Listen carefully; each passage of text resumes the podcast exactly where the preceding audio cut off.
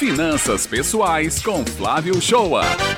Bom dia, ouvintes da Rádio Tabajara FM. Hoje quero falar sobre um assunto demasiadamente importante, que é o modo como você controla seu orçamento. Qual a maneira que você faz para controlar seu orçamento? Em pesquisa realizada e divulgada no início desse ano, portanto, antes da pandemia, pela Confederação Nacional do Desenho Logista e o SPT Brasil, feita em todas as capitais, foi constatado que 48% dos brasileiros, ou quase metade dos entrevistados, não controlam seu orçamento. Esse contingente confia na memória para anotar as despesas, não faz registro dos ganhos e gastos ou delegam a terceiros. Os outros 52% que dizem fazer controle efetivo, somente um terço deles planeja um mês com antecedência. Isso quer dizer que a intuição para o brasileiro é a forma mais usada seja para conduzir seus negócios, que já era conhecida, mas também agora para controlar suas finanças pessoais. Ter o comportamento de não controlar, não anotar e principalmente não planejar seus gastos será o caminho mais certeiro para o descontrole do orçamento na sua casa. É assim que, chegando ao descontrole, surgem saídas poucos convencionais para uma vida com educação financeira, que será tomar empréstimo de consignação a perder de vista, usar o cheque especial ou pagar o valor mínimo na sua fatura de cartão de crédito.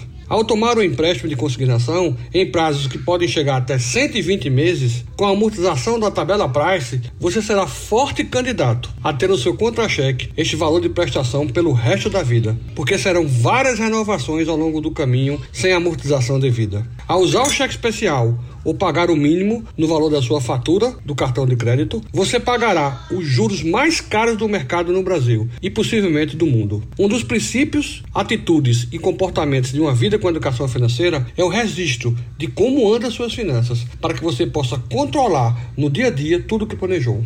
E com certeza, esse registro não pode ser na base da intuição guardada na sua cabeça. Existem várias maneiras de controlar. Lembro de imagens da minha infância, que minha mãe anotava no caderninho todas as despesas e sempre me dizia que tinha que guardar um salário na conta sem usar, para o caso de uma emergência. Já naquela época, fazia sua reserva de emergências, que já comentamos por aqui. Mas hoje em dia, tem o Excel, que pode ser um facilitador para suas anotações. Quem é que nunca viu uma planilha de controle de alguma atividade do seu trabalho? Mas para aqueles que gostam de resolver tudo na palma da mão, temos vários aplicativos que irão te ajudar a controlar suas finanças. Irei citar quatro alternativas: o Guia Bolso, o Mobius, o Organize e o Minha Finanças. Quero falar da minha experiência com o Mobius. M O B I L L I S. Nele, você pode cadastrar suas contas bancárias, cartões de créditos, despesas, receitas e fazer o orçamento do mês com a previsão dos gastos para os itens cadastrados, tendo total controle sobre suas finanças. Não importa